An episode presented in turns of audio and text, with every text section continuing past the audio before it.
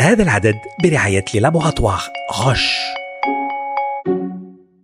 Salam, c'est sans doute l'un des cancers qui fait le plus parler de lui, le cancer du sein. Nous sommes au mois d'octobre, octobre rose, et nous consacrons notre numéro d'aujourd'hui à cette pathologie. En Algérie, l'incidence est estimée à 14 000 nouveaux cas par an. يمكن القول أنه من أكثر أنواع السرطان التي يتم الحديث عنه سرطان الثدية في أكتوبر الوردي نكرس قضيتنا اليوم لهذه الحالة في الجزائر يقدر الحدوث بحوالي 14 ألف حالة جديدة كل عام Des questions que nous poserons à notre invité du jour, en l'occurrence cause et facteurs de risque. À partir de quel âge une femme doit commencer à s'en inquiéter Que veut-on dire par dépistage précoce La mammographie se démocratise-t-elle? Comment vivre avec? Traitement et prise en charge Bien sûr. الأسئلة اللي نطرحوها اليوم على ضيفنا وفي هذه الحالة الأسباب وعوامل الخطر في أي عمر يجب أن تبدأ المرأة في القلق من هذا المرض ماذا نعني بالكشف المبكر هل أصبح التصوير الشعاعي للثدي أكثر استعمال كيف نتعايش مع المرض العلاج والدعم بالطبع حالتي هيلتي سي تو سويت مرحبا بكم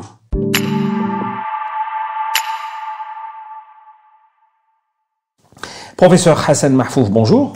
Bonjour, Ahmed. Vous êtes chef du service oncologie à l'EPH de Rouiba, Alger. Alors, le cancer du sein, on va dire que c'est vraiment le, le, le- le premier cancer dans le monde. Est-ce que c'est le cas en Algérie Quelle est aujourd'hui la situation Mais il y a le hala. D'abord, Ahmed, moi, j'aime pas parler beaucoup du cancer du sein et je m'insurge à ce qu'on parle que du cancer qu'uniquement à cette période de l'année. On parle généralement du cancer en Algérie en octobre et en février parce que c'est- l'anniversaire mondial du, du cancer. J'aimerais qu'on parle du cancer tous les jours. Parce que le Régulièrement. Régulièrement, parce que le cancer, c'est une pathologie qui euh, touche au moins 50 000 Algériens chaque année. Et euh, c'est vrai que le cancer du sein, c'est le premier en Algérie. C'est premier dans le monde. Sur 7 millions de nouveaux cas de cancer dans le monde, vous avez 2 millions de cancers du sein. En Algérie, sur 40, 50 000 cancers du sein, cancers en Algérie, nous avons 14 000 cancers du sein annuellement. Il est vrai que quand on en parle et que les médias nous ont aidés à une prise de conscience sur cette pathologie cancer. ساهمت معنا باش نتغلبوا باش ندخلوا في آه، في عقلية الجزائري والجزائرية الثدي سرطان الثدي لأن الثدي كان un tabou. On ne parlait pas du cancer du sein parce que le sein est un tabou. Et on arrivait à des formes très évoluées de la maladie, des malades, des dames qui viennent avec des cancers très évolués, en forme métastatique, et souvent on leur dit pourquoi vous n'avez pas consulté Tachem. Tachem. Et quand on voit l'autre partie, c'est que nous avons 80% de la population médicale algérienne qui est féminine. Donc, en principe, quand vous allez voir un médecin femme ou même un médecin homme, vous lui dites, monsieur, j'ai des cancers dans la famille. Et où il va vous poser la question, est-ce que vous avez des antécédents de cancer dans la famille? Et cela, donc, ce sera une frange de la population chez qui, pour laquelle il y aura une surveillance très particulière. Vous avez des facteurs de risque qui sont, on va les décrire tout à l'heure. Vous avez senti un nodule, ou vous avez un écoulement mammaire, ou vous avez une déformation du sein, ou vous avez une rétraction du mamelon que vous n'aviez pas avant. Il faut aller consulter. Tous ces signes, on va en discuter après. Tout à fait. Mais sinon, le cancer du sein en Algérie, c'est le cancer le plus fréquent, puisque l'incidence du cancer en Algérie est de 62,5 pour 100 000 habitants. C'est le premier cancer tout sexe confondu. Il est suivi chez la femme par le cancer du côlon et du rectum et le cancer du col de l'utérus. Chez l'homme, c'est le cancer du poumon, c'est le cancer du côlon et du rectum qui est en premier. En second, le cancer du poumon et en troisième position, le cancer de la prostate. Pourquoi? Parce que la population est en train de vieillir. C'est pas la population qu'on avait à l'indépendance, c'est pas la frange, euh, la classe Même le mode de vie est en train de changer. يعني le نمط mode de الحياة. vie et نمط الحياة تبدل وراح نتكلموا بعد على نمط الحياة Très bien. لأن الجزائريين انقسموا على فرعين الفرع اللي يتبع الدول الأوروبية les- c'est ceux qui sont occidentalisés et ceux qui se sont orientalisés D'accord. Alors, le nombre de cas ne cesse d'augmenter d'année en année. يعني, euh, connaît-on aujourd'hui les raisons, les facteurs de risque يعني الأسباب وعوامل الخطر Professeur Pa- Parler d'un facteur de risque pour le cancer, c'est euh, c'est un peu délicat. Pourquoi Parce que c'est un ensemble de facteurs qui font que le cancer soit présent dans un organisme. Si on prend le cancer du sein, d'abord on va parler de la femme elle-même. La ménarchie précoce العادة العادة كي تجي في ال في ال في أول في في في ال- المرحلة البدائية من ال- الحياة يعني inférieur à 2 ans أقل من 12 سنة وعندك بعد ما بعد 50 سنة les, les femmes qui ont une ménopause tardive, c'est-à-dire vers 55 ans, cette frange de la fenêtre oestrogénique est allongée. Donc dans cette population, il y a fréquence des cancers du sein. Deuxièmement, l'âge, à partir de 50 ans pour les sociétés européennes et à partir de 45 ans pour les Algériennes et les Maghrébines, on a le cancer du sein. Donc c'est un facteur de risque. Deuxièmement, est-ce que cette dame a eu des enfants? Ou elle n'a pas eu d'enfants? Si elle n'a pas eu d'enfants, si elle a eu peu d'enfants, elle est, un facteur de risque de cancer du sein. L'allaitement, est-ce qu'elle a allaité ou pas? Maintenant, on va passer dans les antécédents familiaux de la, de la dame. Est-ce qu'elle a eu des antécédents familiaux de cancer du sein, du cancer de l'ovaire, du cancer de l'endomètre? Est-ce qu'elle a eu des antécédents personnels de cancer du sein et du cancer de l'ovaire ou de cancer de l'endomètre. cause des facteurs de risque. Deuxièmement, ce qu'on n'a pas dans nos sociétés, l'alcoolisme, le tabagisme, euh, l'obésité ou la... Ah, ils encouragent. Ils encouragent, c'est des facteurs de risque. L'obésité, après il y aura l'alimentation. Donc l'alimentation riche en viande et en sucre, pauvre en, aliments végétaux et en fruits. Cela sont des facteurs de risque. Après, la contraception orale. Alors, il est inadmissible dans notre pays que vous rentrez dans une femme, dans une dame rentre dans une pharmacie et elle achète les contraceptifs oraux sans ordonnance. C'est pas normal. Les contraceptifs oraux sont prescrits par des médecins spécialistes et sont suivis en consultation avant de prescrire un inducteur d'ovulation, avant de prescrire les médicaments euh, de la ménopause, avant de قبل ما نستعملوا هذه الحبوب المانعة للحمل لازم نروحوا عند الطبيب ونديروا الفحص ويدير لنا التشخيص قبل ما ندير ما ن- ما نبداو الادويه هذوما تناول Très bien. الادويه هذوما Alors, on va rester un peu dans le même sillage et nous allons écouter, si vous permettez, professeur, le docteur Amina Abdelwahab. Elle est scénologue au CPMC, Centre Pierre et Marie Curie, euh, hôpital Mustapha d'Alger. Nous parler notamment de l'impact de la maladie euh, sur la vie familiale euh, de la patiente, mais aussi sur l'aspect de la multidisciplinarité de la prise en charge. On l'écoute et on revient juste après. Quand une femme a un cancer, je vous ai dit, c'est toute la famille qui est perturbée. Donc انا نقول يعني المحيط العائلي هذاك وحتى المجتمع رايح يت- رايح يتهول. Donc les enfants ne sont pas bien parce que leur maman est malade, le mari n'est pas bien parce que la mère de ses enfants et son épouse est malade. Donc c'est toute la famille qui est malade et, et c'est pour ça qu'on dit toujours euh, la prise en charge. Je reviens sur la pluridisciplinarité sans oublier le côté psychologique parce qu'on a tendance à négliger le côté psychologique alors que la femme si elle est bien soutenue, si elle a une assistance psychologique يعني المرأة إذا كان ساندها الزوج تاعها والعائلة تاعها والمحيط تاعها حتى أحبابها رايحة تتحمل وتتقبل هذاك المرض ويعني حتى هي العلاج تاعها راح يكون بسيط ويكون يسهل يسهل عليها. الوغ لازم نعرفوا بلي سي اون مالادي مولتي ديسيبلينير واش معناتها مولتي ديسيبلينير معناتها كاين هذا المرض هذا كاين شحال من طبيب أخصائي راح يتدخل في التكفل بالمريضة. ما كاينش طبيب واحد يا با ان سول ميدسان on va dire un cancérologue. Le cancérologue il peut être radiothérapeute معناتها مختص في العلاج بالأشعة. Il peut être chimiothérapeute oncologue. معناتها مختص في في ال في العلاج بلا شيميوثيرابي العلاج الكيميائي. يقدر يكون راديولوج معناتها مختص في الأشعة تاع السرطانات. يقدر يكون جراح عام ولا جراح مختص في السرطانات ولا في الأورام. جميع هاد الأطباء رايحين يدخلوا في التكفل بالمريضة. نقول لهم للنساء ما تسناوش 47 سنة ولا 48 سنة باش ديروا لا ماموغرافي.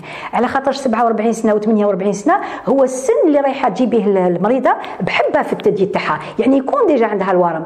إحنا ماذا بينا تجي على شكل صورة. وباش تجي على شكل صورة لازم نوليو للور. نولوا تقريبا 8 سنين إلى 10 سنين للور. معناتها رايحة تبدأ لا ماموغرافي تاعها كي تبدأ أول خليه تاع السرطان. لازم نعرفوا بلي وشنو هو سرطان. هو خلية رايحه تتكاثر. إلا ما حبسناهاش وما ما قطعنا لهاش في نص الطريق رايحه تتكاثر حتى تمد الورم والورم يقدر يكون في الثدي ويقدر ينتشر. إحنا ماناش حابين نوصلوا لهذا الشيء. إحنا رانا حابين جوستومون نوعيوكم ونقول لكم باللي كي تكون هذيك الخلية على شكل صورة لازم نقضيو عليها. ونقضيو عليها بكل سهولة avec une avec une un espoir de guérison qui avoisine les 100%. Donc la prévention, le dépistage précoce, c'est quelque chose de très très important. Je demande aux femmes d'apprendre à connaître leur sein. Comment apprendre à connaître ses seins? C'est se mettre en face d'un miroir, regarder ses seins, regarder ses seins à n'importe quel âge. Hein. Dès qu'on commence à avoir des seins, dès qu'une jeune fille commence à avoir des seins, et c'est comme ça qu'elle va pouvoir détecter le moindre changement. Donc, après avoir vu en face d'une glace, elle va se toucher les seins, elle va aller même dans le, sous les creux axillaires, donc pour voir s'il n'y a pas de ganglion, hein, parce qu'il y a des cancers qui se révèlent par un ganglion sous le bras. Donc, elle va se, se palper et voir s'il n'y a rien du tout. C'est bon, elle n'a pas 40 ans, elle peut rester tranquillement chez elle, mais s'il y a quelque chose, même si elle n'a pas 40 ans, il faut qu'elle se présente chez le médecin, un médecin généraliste, un médecin de famille, même quand elle n'a une seule chimiothérapie, une seule hormonothérapie, ou d'autres, alhamdoulilah, عدة يعني طرق نقدروا نعالجوا بها المريضة. يعني نتكلموا على الأدوية. كاين حتى درك علاج مصوب. اون ابيل سا لا ثيرابي سيبلي دونك دوبي كيلكو زاني شفنا باللي كاين يعني يعني واحد الفعالية تاع العلاج هذا المصوب لا ثيرابي سيبلي بأقل مضاعفات. على خاطرش حنا اون ديزي توجور بلي لا شيميوثيرابي سي ان تريتمون كي افوغ رايح يقتل كامل الخلايا ولكن العلاج المصوب اللي هو لا ثيرابي سيبلي رايح يفا سيبلي يعني بلاصه معينة من من من السرطان. La vie des malades a changé la vie des malades après le cancer a changé. Donc a changé sur tous les plans. معناتها المريضة راهي تعيش عندها يعني تقدر عندها أمل إنها تعيش. تعيش أكثر. نقدروا نقولوا تعيش توكور وتعيش مليح. يعني لغة اون في كونفورتابل باسكو حنا نعرفوا بلي سرطان كاين المضاعفات تاعو اللي تبقى يعني حتى تبقى بعد العلاج حتى عوام بعد العلاج تبقى هذوك المضاعفات اثر ولكن درك كاين إمكانيات اللي رايحة تنقل تنقص من نسبه هذه المضاعفات دونك مانون يا دي ثيرابي كي بوف نوز ايدي افوار موان ديفي au par rapport au traitement. اليوم euh, on a constaté que les femmes continuent à travailler, même quand elles, sont, euh, elles ont un traitement. Parfois, c'est des comprimés. تروح تجيب les comprimés تاعها وتكمل الخدمة تاعها يعني تكون عندها حياة عادية وطبيعية. درك راهو عندنا الاختيار نخيروا أحسن علاج لكل مرة يعني سي لو تريتمون على كارت كل مريضة رايحة تتعالج يعني avec un traitement personnalisé. Voilà, donc on, vient de voir un peu euh, tous ces aspects abordés par le docteur Abdelouahab. J'aimerais avoir votre réaction, professeur Mahfouf, sur cet aspect de multidisciplinarité de la prise en charge du cancer du sein. Bien sûr, euh, euh, quand on a été à la grande école du CPMC, dès le départ, il y avait un, une RCP qui a été organisée en scénologie, qui se réunit tous les mardis, et on prenait en charge les dames qui avaient un cancer du sein, donc qui venaient, elles sont examinées par le scénologue, l'oncologue médical, le radiothérapeute, le pathologiste et le cytologiste. Et même le radiologue avait des radiologues, avait des imageurs avec euh, nous. Donc déjà, depuis des années, depuis 96, euh, ce noyau était formé déjà au CPMC. C'est-à-dire on ne prenait pas en charge une patiente tout seul, mais un ensemble de praticiens, de spécialistes, de spécialistes qui vont s'organiser pour que cette patiente, que pour que les, soins seront centrés sur la patiente. Et comme euh, vous le savez, pour le cancer du sein, on ne parle pas d'un seul cancer du sein maintenant. Il y a plusieurs cancers du sein. C'est plusieurs types de cancers du sein. Déjà, selon l'âge, selon le type histologique, selon les récepteurs hormonaux, selon le statut HER, tout ça, sont des facteurs qu'on doit prendre en compte pour prendre en charge les patientes. Très bien. Alors, on fait de l'éducation thérapeutique, donc on a envie de donner plein de conseils à, celles et ceux qui nous, qui nous regardent aujourd'hui. Le dépistage euh, et le, et le diagnostic précoce, euh, professeur Yani, le farce au tashkhis à quoi il, il, sert Il faut dès le départ faire la part des choses entre ce qui est dépistage, mhm. qui va s'adresser aux dames, mhm. de dépistage du cancer du sein, il va s'adresser aux dames qui n'ont aucune symptomatologie. D'accord. Donc, aucun signe. Aucun signe. Donc, le cancer du sein, on sait que la première cellule, entre la première cellule et le nodule palpable, il se passe 9 ans. Ça, ça on le sait. Donc, il faut aller faire, comme par exemple en Algérie, vous avez l'incidence du cancer du sein la plus fréquente, c'est à partir de 45 ans. On va faire, on va revenir 9 ans en arrière pour commencer, c'est vers 35 euh, ans. 35, 36, la femme doit consulter. Doit consulter. Et euh, il y a l'autopalpation d'abord. C'est à, 5 jours après le, les règles, après les menstruations. Donc on fait commence à, la dame commence à se faire des autopalpations. Si elles sont un nodule ou euh, là, on, on, va plus parler de dépistage. Ou un écoulement, c'est bon. Donc là, on va parler du diagnostic précoce. Mm-hmm. Mais le dépistage va s'adresser aux femmes qui n'ont aucune symptomatologie, aucun signe, qui vont venir. C'est des dépistages généralement qui sont organisés. Elle va faire sa mammographie. La mammographie, il y a deux incidences, une incidence de face, une, incidence en oblique externe. Et donc il y a une première lecture par un radiologue et une deuxième lecture, voire une troisième lecture par d'autres radiologues. C'est des radiologues qui ne font que du dépistage. Donc pour faire du dépistage, pour être radiologue agréé pour faire du dépistage du cancer du sein, il faut faire au moins 2000 mammographies par an. D'accord. Pour être expert. Et donc, après, on les classe selon les classifications radiologiques. Celles qui ont une classification 4 ou 5, ceux-là, ce sont des dames qui, font, qui, ont, qui ont donc un cancer du sein qui a été diagnostiqué. Donc, on va continuer à faire la microbiopsie, à faire d'autres examens. Le diagnostic précoce, le هو النساء اللي يكون عندهم أعراض سواء ورم ولا سيلان في الثدي تاعها ولا ولا تشوه الثدي تاعها هذيك تروح تعمل تشخيص التشخيص سي توجور ماموغرافي الفحص بالاشعه ومن بعد التشريح لا pathologie qui va dire est-ce que c'est une c'est une tumeur maligne. Très bien. Alors, professeur, les traitements. La médecine évolue. Aujourd'hui, il y a des, des, traitements innovants, des thérapies innovantes. Qu'est-ce que vous pouvez nous dire là-dessus? Alors, quand vous dites la, la médecine évolue, mm -hmm. le cancer, la, la, la, thérapie cancer évolue encore plus vite. Mm -hmm. Ce qui est évident aujourd'hui ne sera pas évident demain. Parce que le mode de vie change. non, non, les thérapeutiques, la recherche, surtout pour le cancer du sein, donc euh, il y a beaucoup de recherche qui se fait. Donc, ce qui est évident aujourd'hui peut ne pas être évident demain. Et moi, le type, euh, le, terme thérapie innovante, je l'aime pas beaucoup. Pourquoi? Parce que quand vous dites thérapie innovante, donc c'est des thérapeutiques qui sont sorties hier ou avant-hier.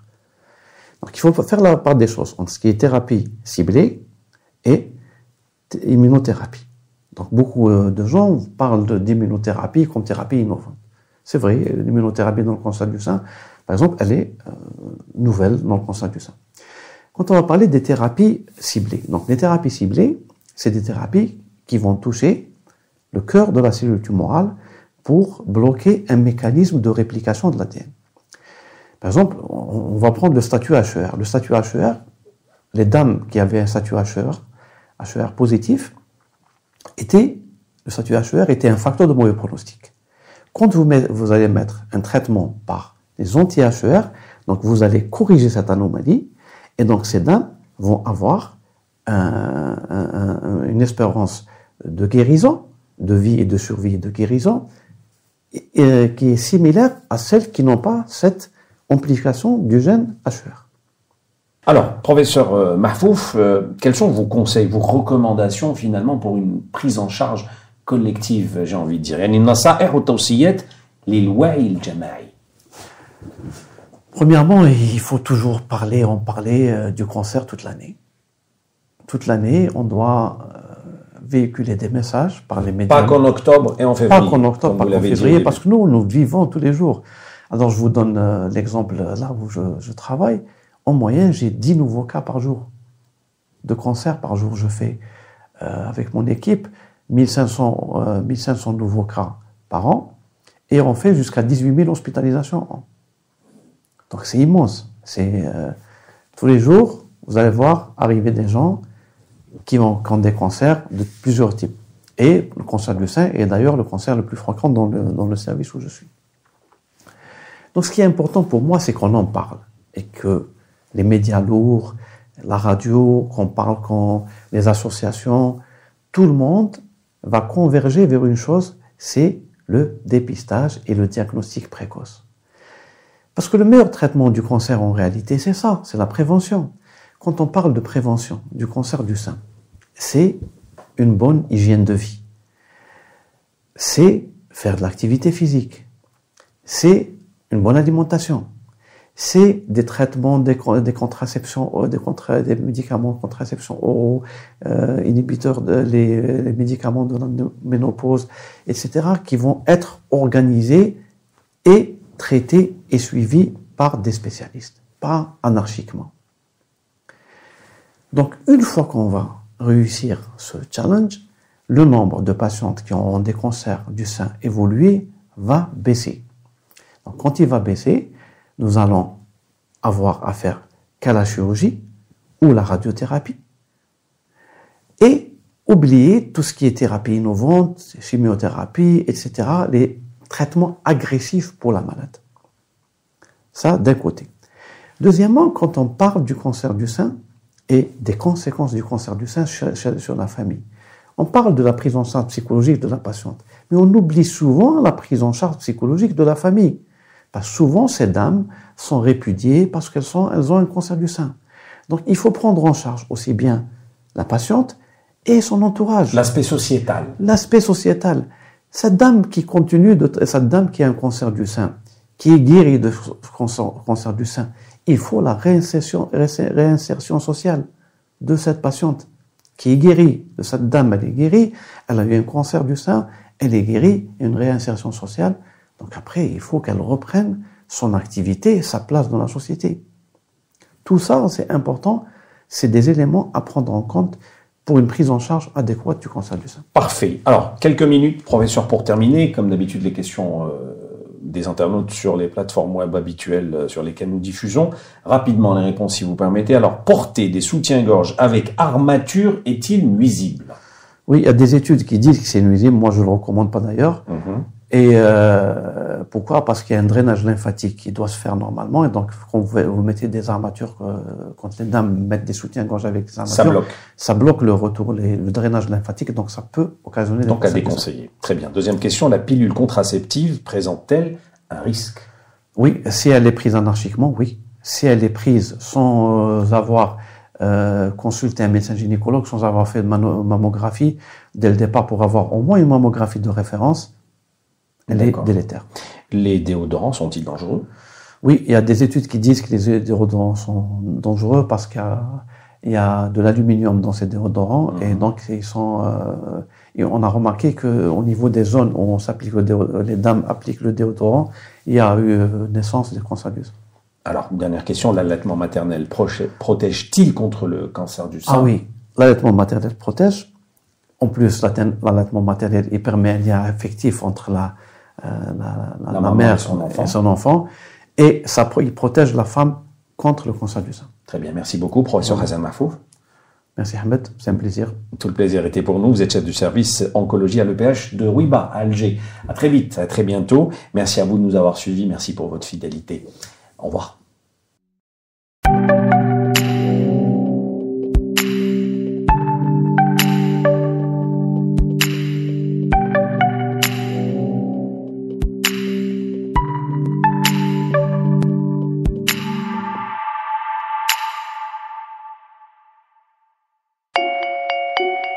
هذا العدد برعاية لابوغاتوار غش